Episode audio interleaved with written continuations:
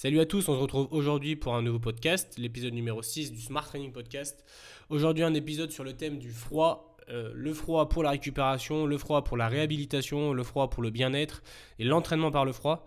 Plusieurs thèmes sur lesquels je vais revenir avec évidemment euh, mon avis perso qui sera le plus mis en avant, mais euh, mon avis personnel qui est construit autour de, des différentes recherches que j'ai pu faire sur le thème, des différents échanges que j'ai pu avoir, et surtout de ce que la science peut nous dire. Alors évidemment, il ne s'agit pas de faire une méta-analyse de ce que dit la science aujourd'hui, pas du tout, c'est simplement de donner des clés et des indications sur comment moi je perçois l'utilisation du froid et quelles sont ses potentielles limites, ses potentiels avantages. Aujourd'hui, le froid, c'est un outil qui est énormément utilisé en récupération et souvent un outil qui n'est pas vraiment bien compris. On utilise le froid comme on utilise un peu n'importe quoi en disant ok je vais me mettre dans un, bain glacé quand on a des sous dans une cryo et ça va me permettre de récupérer. Évidemment comme toujours c'est pas aussi simple que ça et ça demande un peu plus de réflexion autour de l'approche du froid. Alors que c'est un peu l'objectif de ce podcast, d'essayer d'apporter quelques éléments de réflexion et de vous permettre de voir un peu plus loin que simplement euh, le froid oui non ou euh, les effets euh, classiques connus du froid. J'espère que ce podcast va vous plaire. Moi, c'est un podcast qui me tient à cœur puisque c'est un thème qui me tient également très à cœur. Je vous encourage à le partager parce que c'est un thème qui, je pense, plaira à beaucoup de monde, à laisser des commentaires positifs sur les plateformes Spotify et Apple Podcast et à commenter également en laissant les 5 étoiles. Je vous souhaite une bonne écoute et on se retrouve prochainement.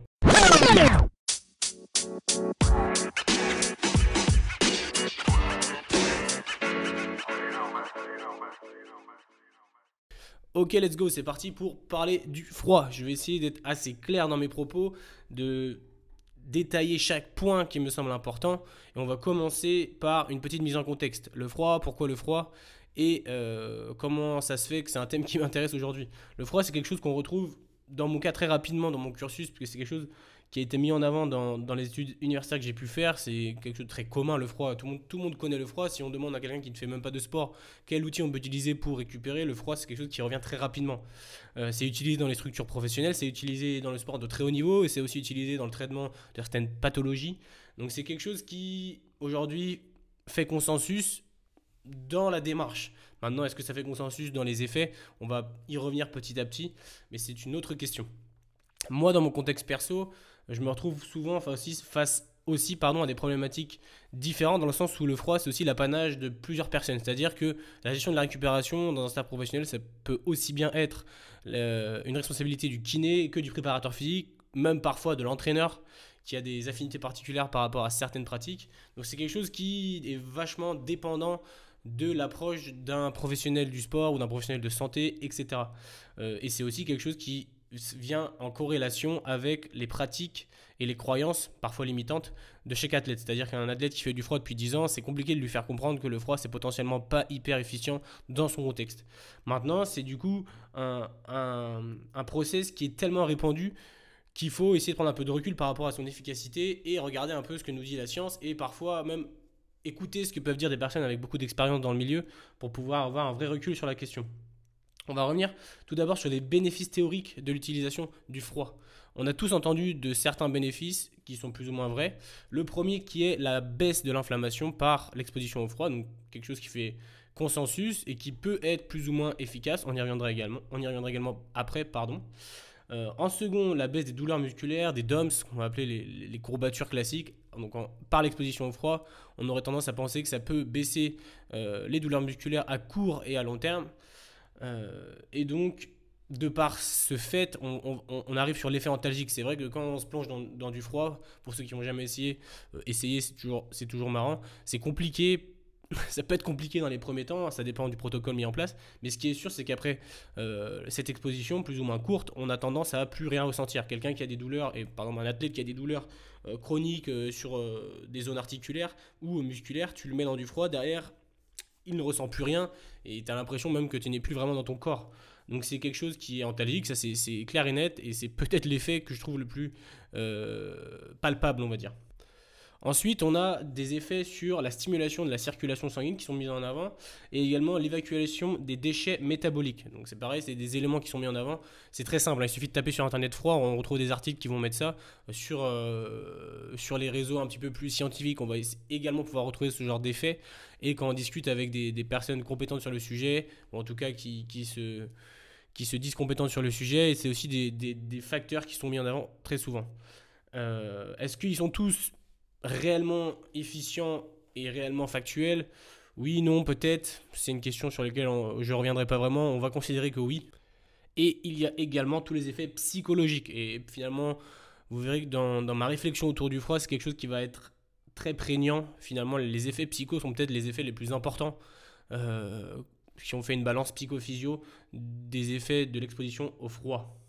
Donc tout ça, ce serait ce qu'on pourrait nommer les effets positifs euh, amené de par l'exposition au froid et souvent ce qu'on va mettre en avant en disant aux athlètes ah bah, t'as vu tu t'exposes au froid tu fais ça ça va t'amener tous, tous ces effets là et c'est quelque chose qui va te permettre de mieux récupérer à court et à long terme. La problématique qu'on va rencontrer c'est que tous ces effets ils sont plus ou moins remis en cause aujourd'hui. Il y a des études scientifiques qui montrent que potentiellement par exemple la réduction des douleurs musculaires c'est quelque chose qui est pas véritable. Euh, je pense par exemple à euh, une étude de Wilson en 2008, 2018 pardon, qui met en avant que le froid vs un placebo, ça a les mêmes intérêts, il n'y a pas de différence sur la récupération. Maintenant, est-ce que le placebo est quelque chose qu'on doit prendre en considération? Est-ce que finalement le placebo, c'est pas quelque chose qui est qui est vraiment important également dans tout ce process de récup? C'est une autre question sur laquelle on peut revenir. Maintenant, il, faut le dire que placebo et froid sur cette étude-là, euh, ça n'a pas d'effet différent. Maintenant, évidemment, il y a d'autres études qui vont montrer l'inverse, qui vont dire que c'est potentiellement intéressant et qu'il faut prendre un peu plus de recul. Donc c'est contexte dépendant. Quand je dis c'est contexte dépendant, c'est que l'utilisation du froid aujourd'hui, elle, peut être totalement différente d'un cadre à l'autre, d'un joueur, d'un athlète à un autre, pardon. Euh, je pense à quelque chose. Concrètement, un athlète qui va faire du froid, il peut rester 2, 3, 4, 5, 10, 20 minutes. Il peut s'exposer à 0 degré, 6 degrés, 15 degrés, 20 degrés et il peut lui-même avoir une tolérance au froid qui est différente et des effets physiologiques qui seront différents. Donc en fait, c'est aussi contexte dépendant. On a aussi toute l'utilisation de la cryothérapie euh, qui est dépendant des moyens de la personne ou de la structure dans laquelle elle travaille. Et donc c'est aussi quelque chose euh, qu'il faut prendre en considération. Les études scientifiques ne sont pas faites sur les mêmes protocoles donc, et pas sur le même public. Donc ça peut avoir des effets différents, que ce soit sur une personne qui est euh, sédentaire, sur une personne qui est athlète de haut niveau, sur quelqu'un qui fait de l'ultra-endurance, sur quelqu'un qui fait 1m80 et qui a 6% de body fat, et sur quelqu'un qui fait 2m20 et qui a 15% de body fat. Voilà, c'est hyper contexte dépendant, donc il faut prendre du recul par rapport à ça. Il n'y a pas de vérité absolue concernant l'utilisation du froid. On a des études pour, on a des études contre. Aujourd'hui, on semble quand même dire, on semble le tendre euh, au niveau euh, scientifique sur le fait, enfin, on semble tendre, quand je dis tendre, on semble, être clair sur le fait que le froid euh, n'est pas forcément l'outil aussi efficient qu'on pensait il y a encore quelques temps. Et il y a même des effets négatifs qui sont avérés et qui sont mis en avant. On va revenir sur un des principaux qui serait l'inhibition de, la production de certaines hormones, notamment l'IGF-1, une hormone, hormone de croissance, qui est celle qui va permettre des adaptations au niveau neuromusculaire, donc euh, au niveau des gains de force et au niveau des gains de tissu, c'est-à-dire de, masse musculaire. Donc finalement, l'exposition au froid amènerait cette inhibition, c'est-à-dire concrètement, je vais faire ma séance de musculation, ma séance de préparation physique, je vais faire mon travail spécifique euh, dans l'enchaînement ou plus tard, et je m'expose au froid directement après. Et en fait, on est sur un moment où l'inflammation euh, corporelle est en, train, en ébullition, si je puis dire, à son, plus, à son paroxysme. Et cette inflammation amène les, les, adaptations. Or, l'utilisation du froid, ce, a, ce que j'ai pu mettre en avant euh, au début du podcast, amène également une baisse de l'inflammation. Et c'était un effet positif qu'on mettait en avant euh, il y a quelques années. Ouais, on baisse l'inflammation, c'est super. Aujourd'hui, on se rend compte qu'en fait, oui, il y a cet effet-là, mais c'est pas un effet qu'on recherche parce que le corps a besoin de cette inflammation pour amener des adaptations euh, neuromusculaires importantes. Et c'est un peu la même chose en réhabilitation. On va y revenir. Donc en fait, quand on s'expose au froid, eh ben, on empêche un petit peu son corps de s'adapter. Alors que l'entraînement, c'est un stresseur qu'on met sur le corps pour amener une adaptation, pour se rendre, être plus résilient, être plus antifragile, être, plus performant. Donc là, en, étant, en allant s'exposer au froid, on, est totalement dans le fond en termes, de, en termes de logique de développement. Il semblerait néanmoins que cette... Imaginons qu'on fait une séance de préparation physique à, à visée hypertrophique. Euh, si je prends une heure de delta avant d'aller me plonger dans le froid, il y aurait une baisse de cette réponse inflammatoire progressive qui ferait que finalement on ne contrecarre pas totalement ce process inflammatoire et la production hormonale qui en découle. Après, sur ce sujet, je suis, suis pas catégorique sur le délai inflammatoire c'est quelque chose que je mets en avant, mais je ne suis pas catégorique, donc c'est en plus quelque chose qui est potentiellement un sujet à controverse. Donc finalement, l'utilisation du froid, ça a des effets négatifs avérés sur le développement physiologique. Donc en fait, un athlète qui est dans une recherche de développement hypertrophique ou de gain de force, en gros, quasiment tous les sports à visée euh, explosive, à visée intermittente explosive, euh, force max, euh, puissance max, potentiellement, parce qu'on n'est pas toujours sur ce type de travail, mais potentiellement, ce serait un peu un contresens que d'aller s'exposer au froid euh, sur une période de développement physique. Et potentiellement, du coup, euh, très souvent, lorsque le froid est utilisé, c'est pas pas le mécanisme le plus efficace. Puisqu'on peut mettre en avant le fait que si un outil utilisé n'a pas d'effet physiologique avéré, mais au niveau psychologique amène des choses à l'athlète, oh bah let's go. Moi, il n'y a pas de souci.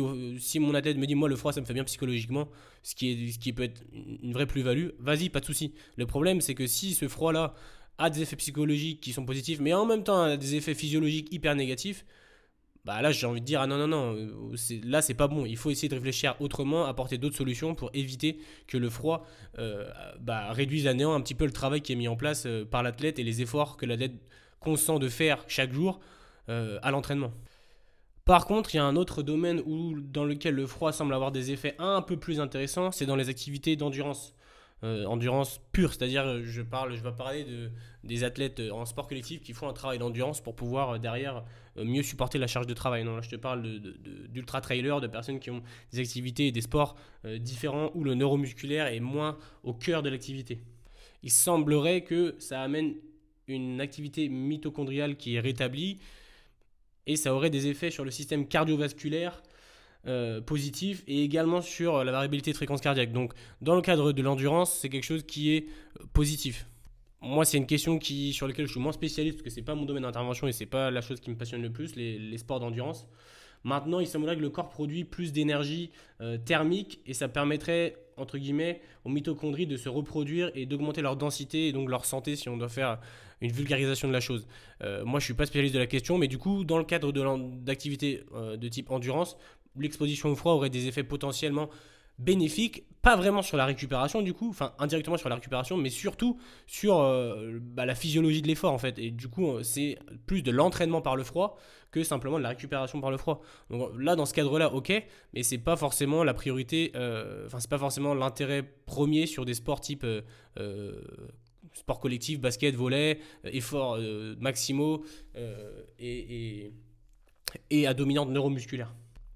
On va maintenant revenir un petit peu sur la notion de récupération. Parce qu'en fait, la notion de récupération, pour moi, elle est au cœur, du questionnement d'utilisation du froid. Puisque souvent, on, ne comprend pas trop bien, en tout cas pour moi, euh, la récupération dans son ensemble. C'est-à-dire que on essaie de mettre des outils les uns par-dessus les autres en se disant ok ça ça va m'aider à récupérer, ça ça va m'aider à récupérer, mais tout ne se vaut pas. Euh, il y a une pyramide de récupération. D'ailleurs, ce sera le thème d'un de mes prochains podcasts. Du coup, on va en parler rapidement aujourd'hui. Euh, il y a une pyramide de la récupération qu'il faut respecter. Il y a beaucoup, beaucoup de travaux là-dessus. Euh, aujourd'hui, c'est très facile de, trouver une pyramide de la récupération qui est cohérente avec les, bons étages. C'est-à-dire, on va pas revenir dessus complètement, mais le sommeil, la nutrition, ce genre de choses, ce sont des priorités. La gestion de la charge d'entraînement, euh, la santé biopsychosociale, ça c'est des choses qui sont au cœur même de la récupération et qui ont des effets beaucoup plus importants que toutes les techniques alternatives type froid, massage, euh, pressothérapie, euh, ça peut être exposition à la lumière rouge, enfin voilà, plein plein de choses comme ça qui sont aujourd'hui vachement développées parce qu'il y a aussi un effet marketing, faut être honnête, mais qui ont, qui ont beaucoup moins d'effets. On sait que par exemple, pour moi, et c'est pas que pour moi, aujourd'hui la drogue la plus efficiente pour pouvoir performer, c'est le sommeil. Si le sommeil euh, était considérée comme drogue, elle serait interdite euh, par, par l'agence antidopage mondiale. C'est euh, évident parce que là, c'est dans ces périodes-là qu'il y a la production d'hormones que le corps récupère, que le corps progresse. On va pas, on va pas parler de ça, ce sera le thème aussi peut-être d'un autre podcast. Mais en tout cas, il faut être clair là-dessus. Aujourd'hui, le sommeil, la récupération, la gestion de la charge d'entraînement et euh, la gestion de tous les moments morts, les temps morts dans votre journée, c'est-à-dire euh, la relation à la famille, aux amis, euh, le passage, passer du temps en pleine nature, etc. C'est des choses qui sont primordiaux et qui passent largement avant les autres techniques qu'on va appeler adjacentes, un, petit, peu moindres. et pour autant, aujourd'hui, dans les processus de récupération, on, se rend compte que c'est un peu l'inverse. C'est-à-dire que on va retrouver des athlètes qui vont s'attarder sur ces techniques un petit peu superficielles, alors que pour le reste, ils ne sont pas hyper calés, c'est-à-dire que le sommeil n'est pas bien maîtrisé, la nutrition n'est pas maîtrisée, euh, beaucoup de temps sur le, sur le téléphone, beaucoup de temps devant la PlayStation, beaucoup de temps sur l'ordinateur, et pas beaucoup de temps en pleine nature, pas beaucoup de temps, euh, pourquoi pas, se relaxer, à faire de la respiration. On va y revenir d'ailleurs sur ces éléments-là. Euh, et c'est là, en ce sens, que je trouve qu'il y a un, vrai contresens sur l'utilisation du froid. Je donne un exemple concret. Moi, ça m'est arrivé de voir des athlètes qui, euh, en post-match, veulent faire du froid. Ça me dérange pas, notamment si c'est une période très très importante en termes de compétition où tu vas te retrouver à faire des matchs tous les 4 jours. Oui, bon, ok, le froid peut être intéressant pour diminuer les douleurs à très court terme et avoir un effet psycho également. Ok, on y va, il n'y a pas de souci. L'effet antalgique, on le prend. L'effet anti-inflammatoire, on le prend également. Il euh, n'y a pas de souci. Ok, sur, sur cette période-là, période de compétition, il n'y a pas de souci. Maintenant, si c'est fait euh, au même moment, c'est-à-dire que tu vois l'athlète qui part au froid et en même temps il est en train de boire une bière, ou euh, il va bouffer McDo, ou encore mieux, il va, il va sortir en boîte après et il va niquer sa nuit de sommeil, bah là, il y a un contresens total. Et pour moi, dans ce cadre-là, c'est autant de la responsabilité de l'athlète que du staff que de dire non, non, là c'est du foutage de gueule. Sois conscient de la chose. Soit tu fais les choses bien, soit tu les fais pas. Il n'y a pas besoin d'aller faire sens, euh, faire genre je récupère en faisant mon bain froid, même si au niveau psychologique ça peut me faire un peu de bien. Et en même temps, je me fous euh, trois bières dans, le gosier et je suis euh, en train de défoncer mon, apport énergétique post-entraînement, post-match. et à partir de là, je dis, oh, je récupère bien. Non, faut être cohérent. Et euh, bien que l'argument psychologique est tout le temps mis en avant, c'est-à-dire que moi, je suis confronté tous les jours à des arguments psychologiques, euh, ah oui, je bois une bière parce que ça me fait du bien. La bière de récup, ça me fait du bien. Euh, le froid, ça me fait du bien psychologiquement. Ah, mais il faut que j'aille voir mes amis, que je sorte jusqu'à 6h du mat, ça me fait du bien psychologiquement, ça me permet de relâcher. Non, mais attends, attendez, soyons, soyons réalistes. C'est des grosses conneries. Il y a un moment, quand, quand tu fais. Là je, là, je parle un peu plus d'athlètes de très haut niveau, mais quand on fait l'effort de s'engager et quand on a l'opportunité de s'engager dans, un, dans une carrière de haut niveau, il y, a des, il y a des sacrifices à faire et il y a des efforts à fournir. Euh, tout le monde n'a pas la chance de faire du sport de très haut niveau il y a forcément aussi un cadre de vie. On entend souvent les athlètes se plaindre du cadre de vie dans le sens où c'est un peu particulier. Évidemment, c'est des sacrifices, mais il y a aussi énormément d'avantages, que ce soit euh, vivre de sa passion, souvent, alors pas tous les sports, mais être grassement payé, avoir des conditions de travail qui sont vraiment très agréables, avoir un temps de travail qui est très réduit parce qu'on s'entraîne, les athlètes s'entraînent, mais pas énormément dans la journée.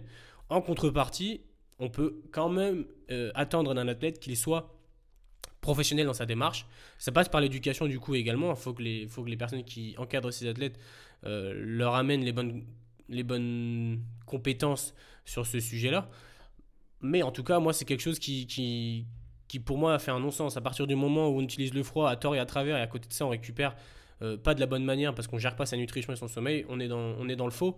Et du coup, ça rejoint un peu la pyramide de récupération où si on doit diviser les pourcentages d'impact de chaque, euh, de chaque outils, peut-être que le sommeil, ça va représenter 50%, la nutrition, ça va représenter 40%, euh, le bien-être psycho et la gestion de l'achat d'entraînement, ça va représenter 5%, et euh, les massages, 1%, le froid, 1%, euh, l'exposition à la lumière, 1%, la présothérapie, 1%, les étirements, 1%, et on arrive à notre un autre bloc de 100%. Et en fait, on se rend compte que, bah ok, mon froid, il est tout en haut de ma pyramide, il représente quasiment rien. Et en plus, il y a potentiellement des effets négatifs sur les adaptations physio. Donc, est-ce que j'utilise Est-ce que j'utilise pas? À quel moment je l'utilise? Ça, c'est des questions qu'on doit se poser. Et ça doit tout le temps être quelque chose qui vient après les bases. Et c'est quelque chose qui, pour moi, est le, principal problème aujourd'hui d'utilisation du froid, c'est le contexte. Ok, qui, quand, comment? on va revenir du coup sur un, un, élément qui est important, je pense, euh, à partir de ça, qui est quel froid Quel froid C'est-à-dire qu'aujourd'hui, on a plusieurs types d'exposition au froid, comme je l'ai dit, l'immersion corps entier ou demi-corps, euh, de la cryothérapie, donc euh, du froid sec, ce genre de choses. Aujourd'hui, on a un consensus sur à peu près l'utilisation cohérente du froid euh, pour la performance. J'ai repris une intervention que l'INSEP avait fait il y a quelques temps sur l'immersion en eau froide. Donc on ne revient pas sur les effets qui sont les effets que j'ai déjà mis en avant, euh, inflammation, douleur musculaire, dommages musculaires, etc. Mais en pratique concrètement, qu'est-ce que ça veut dire? Il semblerait que dans les une demi-heure, 45 minutes, une heure après l'entraînement, c'est la période la plus efficiente si on souhaite mettre, mettre en place euh, une immersion. Au niveau des degrés, on est entre 11 et 15 degrés et au niveau du temps, on est entre 11 et 15 minutes. Évidemment, du coup, il y a d'autres personnes qui vont avoir des pratiques différentes où on sera plus sur de l'entraînement du froid avec des expositions bien plus froides et des temps différents.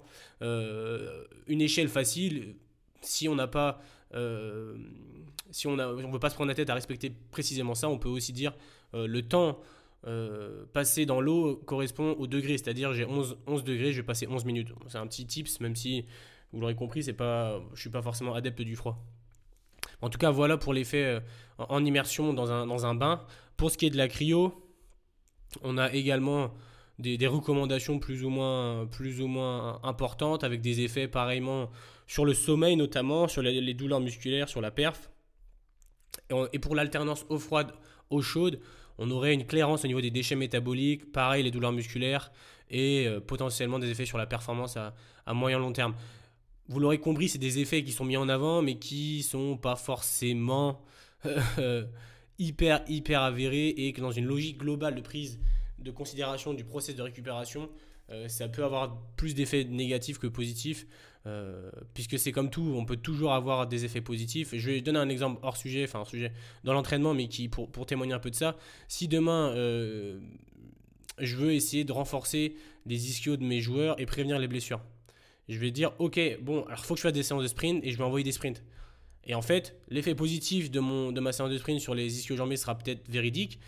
Mais en fait, dans mon contexte, puisque les gars ont fait trois matchs avant une semaine et qu'ils sont cramés, qu'ils ont rentre de déplacement et tout, si je fais ces sprints-là ce matin-là, je vais en péter 4.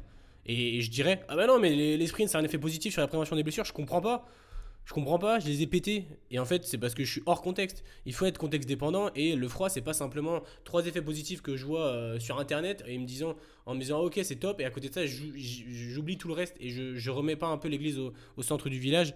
Oula, belle expression. en tout cas, je, j'essaye pas de, de, comprendre un peu plus euh, le process global. Pour, pour moi, ça c'est vraiment un truc important et ça vient en relation avec c'est quoi la récup, qu'est-ce que, comment on gère sa récup? Aujourd'hui, on, va vers un peu la simplification, si je puis dire, de, la récup. La récup, c'est quoi? C'est euh, gérer tous les facteurs de stress dans ma journée pour faire en sorte que la balance stress-capacité soit pas dépassée et que je puisse au mieux récupérer euh, durant mes phases de sommeil, etc. Mais finalement, mon entraînement, c'est un stresseur pour mon corps. Euh, et on peut même aller plus loin. Quand je mange, je stresse mon corps également puisqu'il doit mettre en place, euh, notamment via le système nerveux, euh, un process de digestion lui permettant de récupérer les, micro et macronutriments, et etc., etc. On va pas y revenir pareil, ce sera peut-être le sujet d'un autre podcast, mais en tout cas, tout est stresseur. Et le froid, on pense que ça aide à la récupération, mais s'immerger dans du froid, c'est également un stresseur. Le corps, il n'est pas habitué à être dans un, il n'est pas habitué à, s'immerger dans une eau à 10 degrés et à y rester, alors qu'on n'a qu'une envie, c'est de sortir. Et c'est pareil, c'est un stresseur qu'on ajoute au stress global de la journée. Et il faut donc considérer la balance. Est-ce que c'est si positif que ça? Est-ce que c'est négatif? Et comment j'utilise ce stress-là pour faire en sorte qu'il soit positif? On va maintenant revenir sur l'avant-dernière partie de ce podcast qui est donc euh, le froid pour la réhabilitation. Et euh, ça va être assez rapide également parce que c'est quelque chose qui rejoint un petit peu l'approche sur la performance. Et en dernière partie, on reviendra sur, euh, à mon sens, la vraie utilisation du froid dans la performance et également certaines limites qu'on peut voir aujourd'hui de par l'utilisation des athlètes du froid. Donc quand on se blesse, quand on a une blessure, après ce ne sera pas valable pour tout type de blessure, euh, mais quand on a une blessure, on a une phase, un phénomène, une phase d'inflammation aiguë qui se déclenche et qui respecte toujours les mêmes étapes. Euh, et c'est un peu la même chose quand on s'entraîne et qu'on, par exemple, un entraînement excentrique pour essayer de renforcer euh, des tissus spécifiques. c'est pareil, on induit des, des micro-blessures qu'on va appeler des courbatures et qui amènent une inflammation aiguë, mais juste à un niveau un petit peu inférieur. Et souvent, on, va penser que cette inflammation est délétère, alors qu'en fait, elle doit avoir lieu. Je l'ai déjà dit au début du podcast, mais c'est un phénomène qui doit avoir lieu et qui est tout à fait normal. Et donc finalement, on, peut utiliser le froid dans ces cadres-là, mais c'est pour stopper la douleur, pour diminuer la douleur. Par exemple, je donne un exemple, je me fais une entorse euh, sur la cheville, et j'ai trop mal pendant la première semaine parce que euh, le phénomène inflammatoire amène un œdème, je sais pas, il y, a des, il y, a certains effets qui me font, et puis même il y a des, euh, l'entorse en elle-même amène, amène des phénomènes douloureux. Ok, à ce moment-là, si la douleur est, intolérable, je vais euh, utiliser du froid pour réduire cette douleur, ou si l'œdème est bien trop important, etc. Par contre, on n'est pas là pour essayer de stopper le phénomène inflammatoire, puisque c'est ce phénomène-là qui amène à la récupération tissulaire et donc finalement à euh, la réhabilitation. Si je dois parler un petit peu plus scientifique, si je puis dire, on sait que si on applique de la glace, ça entraîne une vasoconstriction qui va limiter l'afflux des molécules inflammatoires et des neutrophiles. Ce sont des cellules qui ont un rôle central dans le système immunitaire et qui permettent de se débarrasser, débarrasser pardon, des agents pathogènes. Donc en fait, aujourd'hui on le sait, ça a potentiellement des effets négatifs sur la réhabilitation et l'utilisation de la glace, ça va empêcher les neutrophiles et d'autres cellules immunitaires de faire leur travail, c'est-à-dire euh, récupérer et amener euh, une nouvelle santé tissulaire, si je puis dire. Le pire, c'est que quand on s'expose à du froid, cette vasoconstriction amenée par le froid, elle va se poursuivre encore après euh, la fin de l'exposition au froid, et ce qui va impliquer que l'apport en oxygène au tissu lésé ne se fera pas plus de manière efficiente pardon, par la suite.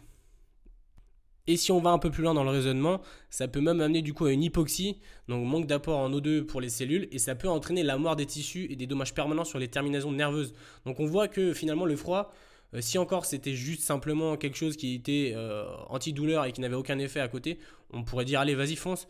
Mais finalement, eh ben, en fait peut-être que c'est même négatif.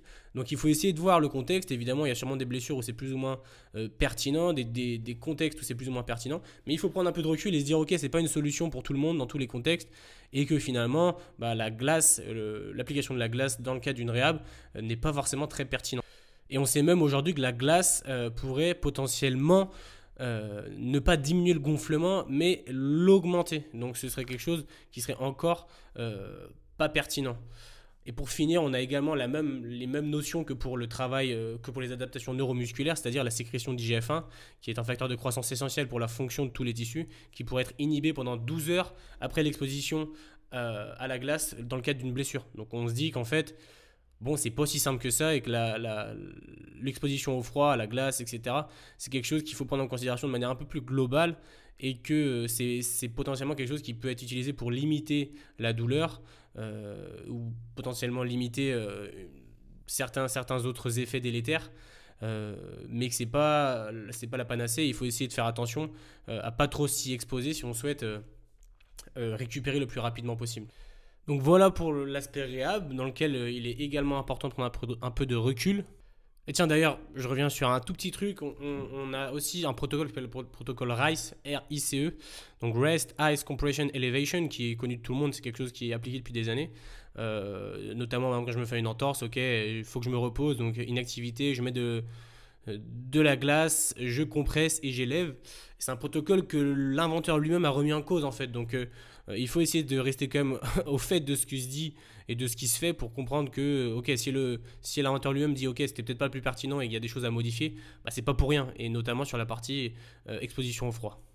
Maintenant, on va finir ce, podcast par une dernière partie qui, pour moi, euh, est la plus importante. C'est le cœur même du message que je veux faire passer dans, dans ce podcast sur l'utilisation et l'exposition au froid, notamment pour la récupération. C'est l'approche euh, c'est une approche un peu plus psychophysiologique, c'est-à-dire, ok, j'utilise le froid non pas simplement comme un processus de récupération, mais plus comme un processus de lifestyle, euh, puisqu'on sait également que, que, le froid, ça peut être utilisé dans d'autres contextes que simplement la récupération, et dans un processus de développement, d'entraînement par le froid. Euh, je fais une toute petite aparté, j'avais également parlé de l'exposition au froid depuis le début en, majeure partie pour la récupération, pour le sport de haut niveau, etc. Dans cette partie, il y a aussi un peu plus une approche euh, philosophie de vie et euh, tout public. ok? Alors, ce que je voulais mettre en avant, c'est vous parler un petit peu de la méthode Wim. Je pense que vous connaissez cette méthode parce qu'elle est quand même aujourd'hui très réputée. Wim c'est un, un, mec qui a des records du monde d'exposition euh, au froid, que ce soit faire des marathons sur, sur la neige pieds nus, nager sous la glace, exposer pendant un, un temps très long à des à des degrés très très bas. Euh, donc c'est quelque chose qu'on finalement on n'est pas vraiment confronté à ça dans, dans, la logique de récupération, puisque l'eau va rester, euh, on va mettre les athlètes dans un bassin à 10-15 degrés, on n'est pas sur du 1 ou 2 degrés, et ils vont rester 10 minutes, ils vont partir, c'est pas du tout les mêmes logiques, mais c'est quelque chose qui est important à prendre en considération, puisque la méthode Wim Hof, elle va bien plus loin qu'une simple exposition au froid, mais elle est plus basée sur un triptyque qui est froid, respiration, relaxation, et force mentale. Et moi, ce triptyque-là, je le trouve vraiment pertinent, et pertinent même pour la performance et pour la récupération. En ce sens, pour moi, c'est vraiment euh, une inspiration dans moi ma, dans ma vision pardon de euh, l'utilisation du froid pour la pour la performance puisque c'est un peu une méthode qui met en avant le fait de se transcender de se préparer à affronter euh, le froid et de faire face donc on pourra pas me faire une relation après avec avec la notion de pleine conscience de mindfulness en anglais qui est quelque chose qui est vachement développé, qui est en, plein développement. Je pense notamment en France à des personnes qui sont comme Marjorie Bernier ou, Jean Fournier, qui sont des personnes qui sont très compétentes sur le sujet. et c'est quelque chose qui, sur lequel je vais revenir, mais qui je pense peut vraiment être efficace pour les athlètes et apporter vraiment autre chose. Euh, la méthode Wim c'est, pour, pour, je l'ai jamais faite et j'ai juste écouté des, des, témoignages de personnes qui l'ont faite et j'ai écouté des, instructeurs de la méthode, etc., qui parlent de leur méthode et c'est quelque chose que, que, je mets vraiment en relation moi avec la vision que j'ai de l'utilisation du froid. C'est quelque chose qui est plus orienté sur la gestion du stress, de ses émotions, et sur les effets sur le système immunitaire. Donc à long terme, euh, ok, je me m'expose au froid et ça aurait des effets bénéfiques sur le système immunitaire. Donc on n'est on pas vraiment sur la notion de récupération euh, chronique ou aiguë pour un athlète, enfin de la récupération aiguë, pardon, pas chronique, pour un athlète en post-entraînement. Le but, c'est pas de dire, ok, je me mets, je me mets dans, dans, dans, un bain glacé pour récupérer tout de suite, pour que demain je sois plus en forme. C'est pas ça, c'est plus une vision à long terme. Je m'expose au froid pour faire en sorte que mon corps se renforce euh, et qu'il y ait des effets positifs sur le système immunitaire. En ce sens, on se rend bien compte que, ok, si je fais ça, je sens de logique globale et je vais pas aller m'exposer euh, une fois tous les trois mois au froid quand je suis un peu fatigué et que je me dis ok ça va être top pour ma récupération. Non, je m'y expose de manière euh, hebdomadaire, voire quotidienne et ça a des effets potentiellement intéressants du coup sur sur, sur mon système immunitaire et du coup sur la, ma force un petit peu plus psychologique et mon approche psychologique face à une situation d'inconfort. Et je peux vous parler ici d'une étude qui s'appelle Brain Over Body en 2018 qui a été réalisée par l'Université du Michigan euh, sur cette approche Wim Hof avec tout un travail d'imagerie mentale, d'attitude mentale. Et on, a remarqué que cette exposition répétée au froid, mais à des froids qui sont un peu plus importants que simplement se mettre dans un bain glacé à 10 degrés pendant 10 minutes, ça impacte des réponses physiologiques positives au niveau du corps. Et il y a un vrai lien entre attitude mentale et effet sur le corps. Donc euh, intérêt physiologique c'est plus en ce sens-là que je vois tout l'intérêt du froid, moi, pour, euh, pour la performance à long terme et plus même pour le lifestyle euh, qu'un athlète peut, prendre, peut avoir pour optimiser sa performance, mais du coup, qu'une personne lambda peut également avoir. Du coup, quelqu'un qui va travailler de manière, un, entraîneur, n'importe quoi, euh, quelqu'un qui va être souvent, qui va devoir faire face souvent à des, à des stresseurs, à des enjeux des enjeux professionnels, des enjeux perso, c'est quelque chose qui potentiellement peut être intéressant pour faire face à cela. Il y a aussi des études, alors là je suis beaucoup moins calé là-dessus, des études sur les effets intéressants du froid sur les maladies chroniques. Euh, donc c'est plus une approche médicale sur laquelle moi je vais pas revenir, mais il y a aussi des choses à l'explorer en ce sens-là qui rejoint un peu cette approche-là. Donc c'est quelque chose qui, je pense, du coup vous intéressera peut-être un peu moins euh, dans le podcast euh, du jour. Et on retrouve aussi des effets positifs sur le système cardiovasculaire et sur, du coup, comme je l'ai dit, le système nerveux autonome notamment, de par cette approche un peu plus profonde de l'utilisation du froid et c'est un peu moins en surface. Donc c'est quelque chose qui moi je trouve très intéressant et je vais du coup finaliser ce podcast par comment moi je vois l'utilisation du froid et qu'est-ce que ça peut apporter à un athlète. Pour moi, l'utilisation du froid, du coup, c'est bien plus que simplement dire, ok, je vais me mettre dans un bain glacé et ça va apporter des effets positifs sur la récup. Comme je l'ai montré, la, la plupart des effets sont remis en cause aujourd'hui. Il y a même des effets délétères à l'exposition du froid, notamment les adaptations neuromusculaires. Donc c'est quand même un élément hyper important quand on est athlète, notamment en sport collectif. Je pense moi à mes basketteurs et à mes volleyeuses. Euh, c'est vraiment, c'est quasiment un des, un des fondements du, travail athlétique, euh, le développement des qualités neuromusculaires. Donc euh, en ce sens, là, du coup, ce serait inefficace. Par contre, l'utilisation du froid pour une logique de développement psychophysiologique et pas simplement dire ok ça me fait du bien psychologiquement c'est pas ça que je veux dire c'est vraiment euh, réussir à mettre en place des routines différentes pour pouvoir faire en sorte de sortir de sa zone de confort et progresser dans l'utilisation du froid là ça me semble cohérent. Par exemple euh, je vais donner concrètement moi le, le, conseil que je donnerai à un athlète je lui dirais ok tu veux te mettre au froid alors va dans ton bain froid, pas de souci, mais t'as pas de téléphone avec toi, parce qu'on retrouve tous les athlètes qui sont H24 euh, avec leur téléphone dans le bain froid et qui subissent le bain froid, ils vont se mettre les jambes hors de question qui montent au-dessus du nombril, et ça va être pendant 5-10 minutes à 10 degrés, et ils vont dire, ah, je suis ils vont être sur leur téléphone en même temps, et ils vont dire, ok, c'est top, ça me fait, j'ai plus mal nulle part. Ah oui, t'as plus mal nulle part, c'est sûr, mais qu'est-ce que tu retires de ce bain froid Pour moi, du coup, ce serait vraiment une autre pratique, c'est, je vais me mettre dans le bain froid, et dans ce temps de bain froid, je vais y ajouter un travail respiratoire euh, diaphragmatique, parce qu'on remarque aussi que les gars qui vont dans les bains froids, ou les, athlètes, je dis les gars, mais un athlète qui va dans un bain froid et qui n'est pas conscient de, la manière dont il, appréhende ce bain froid, il y va, il est en respiration thoracique, il est en train de suffoquer, il a des petites respirations euh, buccales et euh, le travail est, enfin pour moi, totalement inefficace. Le but serait plus d'aller en respiration nasale, diaphragmatique, et essayer d'y ajouter un travail de respiration pour pouvoir un petit peu essayer de contrôler son système nerveux, aller sur une branche peut-être un peu plus parasympathique. Donc on sait que la, euh, la partie parasympathique, c'est la partie récupération, digestion, euh, repos, euh, alors que la partie sympathique, ça va être la, partie fuir ou, combattre. en gros, la partie qui est, qui est vraiment mise en place sur les phases d'entraînement intense et finalement qui se retrouve encore, et pour faire face à un stresseur, donc qui se retrouve quand on va dans un bain froid et qu'on est en train de, de, respirer par le thorax, qu'on est en train de, s'énerver un petit peu dedans pour faire face. C'est pas trop cette méthode-là qui, je pense, est efficace pour euh, rendre efficient l'exposition au froid, et ce serait plus une logique de progression. On va dans le bain froid pendant une première fois pendant 10 minutes à 10 degrés. On essaie de mettre en place un travail respiratoire euh, intelligent on essaie du coup d'avoir une logique un peu plus de relaxation et d'acceptation du moment, c'est-à-dire du coup un peu une logique pleine conscience. Je suis ici et maintenant, je ne suis pas sur mon téléphone à regarder autre chose, je suis ici et maintenant, j'écoute mon corps, j'essaie de, j'essaie de comprendre et d'observer les réactions de mon corps et j'accepte ce qui est en train de se passer et j'essaie de le, de le, de le de ne pas le subir négativement. C'est ça plutôt ça que je souhaite mettre en avant avec euh, la gestion de ses émotions, et ce genre de choses. Et ça peut être du coup, lors de ma deuxième séance, je vais passer 11 minutes à 10 degrés, ou peut-être je vais passer 10 minutes à 9 degrés. Mais il y a une logique de progression, comme dans l'entraînement. Et du coup, on passe plus vraiment sur euh, subir son froid, mais plus s'entraîner par le froid. Et ça peut être du coup un moment de relaxation. Donc il s'agit de mettre également l'espace dans lequel on fait le froid. Euh, enfin de le, le, modeler de manière, de le moduler par, pardon, de manière à ce que ce soit un espace où c'est pas le bordel, c'est-à-dire euh, le mettre au milieu d'un espace où il y a 10 personnes en même temps qui mettent de la musique à fond, qui gueulent, qui il y, a, deux gars qui se font masser, que c'est le bordel, tout le monde rigole et la tête est sur son téléphone dans un coin, dans une bassine ou dans, un, dans une cryobox, etc. Pour moi, ça c'est pas la logique du froid. Ça c'est, les effets du coup sont plus délétères que positifs.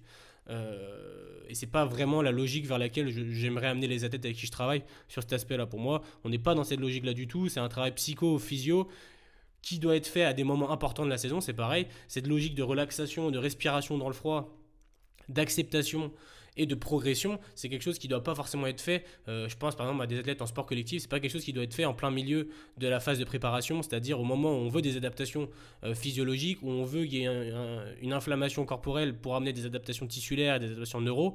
On va pas aller foutre du bain froid dès la première semaine d'entraînement. Non, ce sera peut-être quelque chose qui devrait être fait après de manière un peu plus régulière, comme on pourrait amener de la préparation mentale avec de la sophrologie, avec ce genre de choses. C'est pas des one shot, on met pas de la sophro, on met pas des choses comme ça. Bim, une fois parce que ça va pas ou parce qu'on a de mauvais résultats, on espère que en claquant des doigts ça aille mieux. Non, c'est plus une logique longitudinale et dans laquelle on va implémenter ça de manière cohérente à des bons moments. Euh, potentiellement, du coup, à des phases où il y a beaucoup de matchs, mais qu'on a déjà travaillé au préalable, c'est-à-dire qu'on l'a déjà mis en place, peut-être à la fin de la préparation, je pense en sport collectif par exemple, une fois par semaine, en dehors de la phase d'entraînement, sur une peut-être une demi-journée, on est plus sur l'aspect récupération.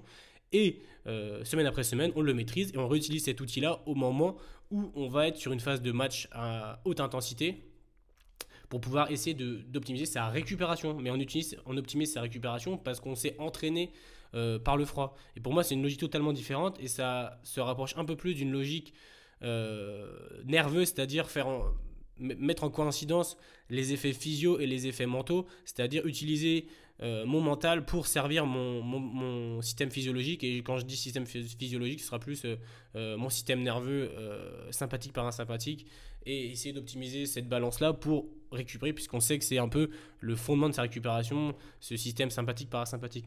Maintenant, on se rend bien compte que du coup, on n'est plus du tout dans la même logique et que c'est quelque chose qui ah, va être beaucoup plus conséquent à mettre en place. Il s'agit plus de simplement finir l'entraînement, se mettre à poil et aller dans, le bain froid, mais il s'agit de réfléchir, de conscientiser. Et c'est pour ça aussi que finalement, le bain froid, c'est quelque chose qui doit peut-être être mis en place avec une personne compétente euh, dans la méthode Wim Hof, il y a des instructeurs qui vous accompagnent pour aller vous mettre dans l'eau euh, très froide. C'est pas pour rien. Et peut-être que finalement, même dans les clubs ou même dans les structures qui proposent du froid, il faut qu'il y ait un instructeur, pas forcément du coup pas de la branche Wim Hof, hein, mais quelqu'un qui est compétent pour accompagner les athlètes et les diriger sur une respiration euh, associée au froid, sur peut-être un travail de visualisation. Il y a plein de travail à faire. Du coup, on se rapproche un peu plus de la branche mentale, mais pour moi, tout est associé, rien n'est dissocié. Donc c'est hyper important. Pour finir, il y a aussi quelque chose qui, je pense, peut être utile pour les athlètes et pas que, ou même pour, euh, pour quelqu'un dans, son, dans le travail quotidien, mais du coup, moi, ça, je vais parler des athlètes et donner concrètement euh, un, un, outil, ou en tout cas, moi, mon, mon idée de cet outil pour l'athlète. Euh, ce que je vais vous dire là, il y a pas, c'est pas scientifiquement prouvé, c'est pas, je vous sors pas une étude scientifique, c'est pas ça. C'est plus mettre en corrélation pas mal d'outils pour essayer de faire en sorte d'avoir quelque chose de cohérent. Euh, le froid, on sait que c'est un stresseur, c'est quelque chose qui va vous choquer un petit peu et, dans lequel les émotions vont pouvoir être décuplées et on va pouvoir perdre un peu pied. c'est quelque chose qu'on retrouve également sur le terrain. Je vais donner un exemple. On est sur un basketteur euh, sur un match important, dans une salle comble, des enjeux très forts, euh, qui va devoir faire un ou deux lancers francs alors qu'il y a deux points d'écart, qui reste une minute. Pour les mettre euh, dans le panier, il va falloir être sacrément solide mentalement, plus que être très, bon pour shooter. Parce qu'en fait, par exemple, je, donne l'exemple d'un basketteur professionnel. un lancer franc, il en a fait des centaines de fois, des, des milliers dans sa carrière. Il sait, c'est bon, il sait faire la programmation de, de lancer franc, c'est fait. C'est-à-dire que le geste, il est maîtrisé. Euh, c'est automatique, il n'y a même pas à réfléchir normalement. Et si on réfléchit, peut-être qu'on va déconstruire et peut-être qu'on va justement aller euh, à l'échec. Donc peut-être que l'utilisation du froid en rapport avec ce, ce, moment de stress très fort, très intense quand on rentre dans un bain froid, dans un bain glacé et quand on est sur le terrain dans un moment important, bah, peut être utilisé. C'est-à-dire, ok, quand je vais dans mon bain froid, je me retrouve face à des émotions, je me retrouve face à une situation d'inconfort très forte. C'est quelque chose que je vais également peut-être retrouver euh, lorsque je suis sur le terrain dans des moments très importants. Euh, où le stress est, ou en tout cas où le, peut-être l'anxiété est haute, ou en tout cas voilà, il y a plusieurs choses qui sont mises en place, et peut-être que l'utilisation du froid au préalable, parce que c'est compliqué de reproduire une situation de stress comme ça dans un match, c'est impossible, je donne un exemple, euh, une salle de 3000 personnes, euh, il reste 10 secondes, tu as deux lancers francs à faire, il faut marquer les deux pour gagner le match, jamais tu peux reproduire ça à l'entraînement, c'est impossible, tu peux jamais dire à 3000 personnes de venir, essayer de faire en sorte de reproduire ce système-là. Par contre, tu as des outils comme le froid qui vont peut-être te permettre de te mettre face à des situations d'inconfort, de sortir de sa zone de confort euh, pour pouvoir essayer de reproduire des, sensations un petit peu similaires. Alors, on parle pas de sensations euh, basket, là, que je donne l'exemple du basket, on parle de sensations euh, physio, de, gestion des émotions, de voilà des trucs un petit peu un petit peu inconfort. Et dans cet inconfort, essayer de travailler peut-être potentiellement sur une routine, sur de la visualisation, sur des choses pour essayer de reprendre le contrôle on n'est plus vraiment dans une logique pleine conscience, mais pour reprendre le contrôle et essayer de, ou alors si on est dans une logique pleine conscience, accepter le moment présent, le moment qui se passe, essayer de se focaliser sur les bons éléments pour permettre de contrôler ce moment-là. Le mot contrôle du coup n'est peut-être pas, le, mieux choisi, mais en tout cas pour réussir à avoir la stratégie la plus efficiente pour faire face et, performer. Euh, peut-être que l'utilisation du froid dans ce cadre-là, euh, au préalable, durant, la saison, va permettre à un athlète de, de mieux appréhender les moments à haute intensité euh, et à haut stress durant la pratique. Euh, je sais que là, ceux qui écoutent et qui sont orientés prépa mental, qui sont très compétents sur ces domaines-là, pleine conscience, etc. Je parle notamment à mon pote Nino, euh, si ça va pas leur plaire, parce que c'est pas tout à fait les termes, etc. Mais c'est pas grave. Le but, c'est plus de vous donner des, idées, pardon, pour pouvoir exprimer au mieux comprendre au mieux pardon le, le, froid et moi mon approche du froid. Donc en ce sens-là, le froid du coup c'est plus simplement un outil de récupération, mais ça devient un outil d'entraînement. Ça devient un outil d'entraînement au service euh, potentiellement de votre pratique spécifique. Et là on change totalement de logique du coup. Mais pour pouvoir arriver à ça, il faut tout un travail de compréhension de ce qu'est le froid, comment je peux l'utiliser et de l'investissement. C'est-à-dire qu'on n'utilise plus le froid comme un, simple outil euh, de récupération qui en plus parfois du coup n'est pas, n'est pas efficace, mais plus comme un, comme un outil de, développement en tant que personne, en tant qu'athlète. Et là, pour moi, là, on, passe dans une autre logique. Et c'est vraiment sur ça que je souhaite mettre en avant, mettre le, point final, c'est-à-dire, euh, ok, on sait que le froid, ça amène ça, ça amène ça, ça peut avoir des effets négatifs. Euh, moi, ça m'aide psychologiquement pour ça, ça, ça. Qu'est-ce que je peux en faire? Est-ce que je peux pas passer un stade?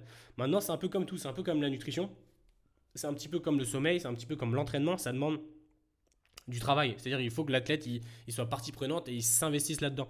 Donc c'est des choses qu'on va plutôt retrouver en sport individuel. Je pense notamment au... C'est passé dernièrement en, MMA. Il y avait un athlète qui a travaillé là-dessus, euh, l'exposition au froid. Et ça va même un peu plus loin. On peut aller sur du travail en apnée, etc. Là on sort vraiment, on va plus sur une approche prépa mentale. On sort vraiment de, du thème de la journée, mais en tout cas, voilà, il y a vraiment des choses à faire. On le retrouve en sport individuel, on le retrouve beaucoup moins en sport collectif. Je pense que c'est aussi la culture du sport collectif qui est comme ça. Mais du coup, il y a quelque chose à faire. Il y a quelque chose à faire en ce sens. Et comme tout, c'est comme tout, ça demande, ça demande du travail. C'est-à-dire que moi, plus j'avance, plus je me rends compte que tous les éléments, tous les éléments qui marchent dans la performance, c'est du travail. Aller s'entraîner euh, pour être plus résilient, euh, moins se blesser, ça demande des sacrifices. Aller sur le terrain pour être plus performant dans son sport, ça demande du temps, du travail et des sacrifices. Euh, optimiser sa récupération, manger, optimiser sa nutrition, son sommeil, ça demande de la rigueur, ça demande de l'argent, ça demande du temps. et donc finalement, on pourrait associer ça à des sacrifices. Moi, je vois pas ça comme des sacrifices, je vois ça comme un investissement sur soi pour être performant. Mais un athlète peut peut-être se dire, oh tout ça, ça me fait un peu, un peu chier, je préfère aller me faire masser, aller me faire, aller dans mon bain froid avec mon téléphone, euh, euh, utiliser mon pistolet de massage. C'est que des outils qui sont palpables et faciles. C'est-à-dire, euh, tu y vas, tu n'as rien à faire. Tu subis un petit peu le moment et tu n'as rien à faire. Et évidemment, du coup, si on suit un peu cette logique, tu n'as rien à faire, donc n'attends pas des résultats. finalement, aujourd'hui, ce qu'on se rend compte, c'est que toutes les choses qui amènent des résultats, c'est des choses qui demandent de l'investissement et qui demandent une éducation. Et quand je dis éducation, c'est s'éduquer à utiliser un outil euh, et s'investir. Et finalement, du coup, pour moi, le froid, c'est un investissement et c'est une réflexion plus globale de comment utiliser le froid pour pouvoir réussir à performer. Voilà un petit peu tout ce que je voulais euh, vous dire aujourd'hui. Donc pour moi le froid, voilà, vous l'aurez bien compris, c'est un outil qui peut être intéressant, mais qui pour moi est très très très mal utilisé dans, les, dans, dans le sport professionnel notamment. Euh, dans le sport individuel un petit peu moins que dans les sports collectifs. Euh, mais pour moi, c'est un outil qui, peut être, qui va plus loin que simplement la récupération. C'est un vrai outil de développement, c'est quelque chose qui, peut être un game changer pour un athlète, euh, notamment au niveau psychologique, mais ça ne doit pas être euh, quelque chose qui est présenté comme un vrai outil de récupération pour la performance. qui en plus souvent coûte cher, c'est-à-dire que même, voilà, on peut avoir des outils de l'utilisation du froid comme récupération des bains, on prend des poubelles, on se met dedans, et là pour le coup c'est assez économe, mais on se retrouve aussi avec beaucoup de, clubs qui investissent des, quelques dizaines ou, ou 5, 6, 10, 15, 20 000 euros pour avoir euh, des, des cryobox, ce genre de choses, ou qui font de la cryothérapie euh, pour la récupération.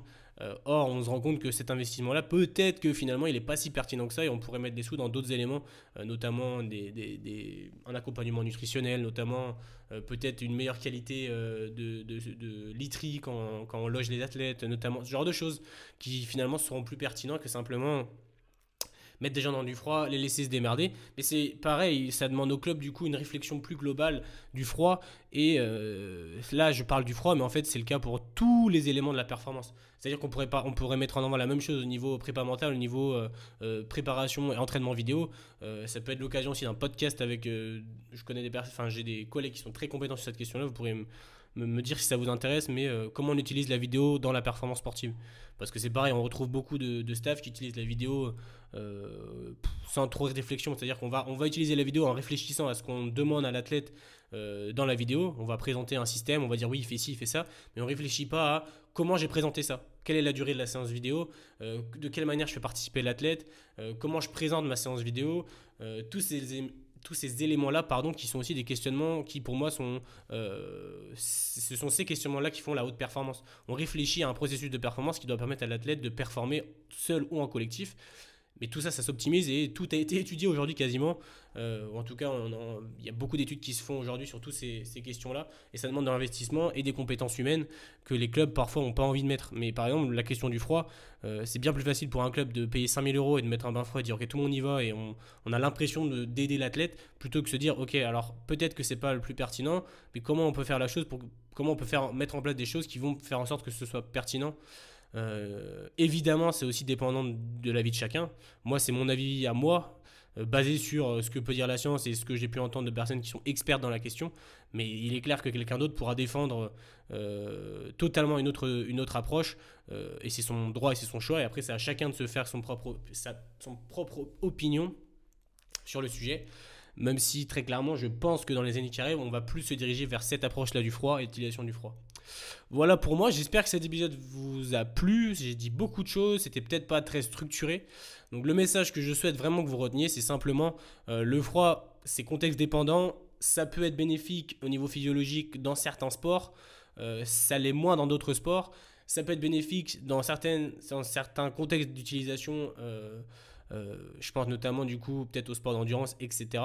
Euh, peut-être pour certaines adaptations physiologiques au niveau cardiovasculaire, ça peut être intéressant pour euh, les pathologies, mais un petit peu plus chroniques et graves, donc dans le traitement de la, maladie, donc qui correspond moins du coup à une approche athlète sport performance, quoique. Mais c'est aussi du coup pas forcément pertinent dans le cadre d'un sportif qui fait des sports à grosse dominante neuromusculaire et qui souhaite à se développer et qui fait du bain froid juste après sa séance. C'est pas forcément pertinent pour toutes les autres euh, raisons que j'ai pu évoquer qui ont été remis en cause, notamment les effets sur l'inflammation. Et ça peut avoir des effets placebo au niveau psychologique, donc ils sont prendre en considération. Mais par-dessus tout, ça doit essayer d'être vu d'une manière beaucoup plus profonde, avec potentiellement l'entraînement par le froid, la relation avec euh, les éléments psychologiques, notamment euh, la pleine conscience, la relax, ce genre de choses. Euh, et on doit prendre en considération tout ça d'un point de vue également approche nerveuse, sur quelle branche de mon système nerveux je me situe et à quel moment je place cela dans une logique plus globale. Et ça doit toujours venir après, si c'est pour la récupération, après les, fondements de la récupération, sommeil, nutrition, etc. On reviendra là-dessus aussi, puisque je pense qu'on ne se rend pas bien compte de l'importance du système nerveux sur euh, l'ensemble de ses composants, notamment au niveau nutritionnel également, euh, rythme circadien, etc. C'est des choses qui pourront peut-être vous intéresser. N'hésitez pas à me le dire. En tout cas, si le podcast vous a plu, n'hésitez pas à le partager, n'hésitez pas à laisser des commentaires positifs, euh, y mettre les étoiles sur Apple Podcast notamment. J'espère que euh, c'était à peu près clair. Donc je me suis encore une fois un petit peu euh, étalé. L'épisode va faire 50 minutes, donc je pense que là on a, on a fait le tour. Euh, je vous souhaite une bonne continuation. On se retrouve pour l'épisode numéro 7 du Smart Training Podcast. Et d'ici là, bon, bonne utilisation du froid. J'espère que vous serez amené à réfléchir un peu plus sur cette question-là. Salut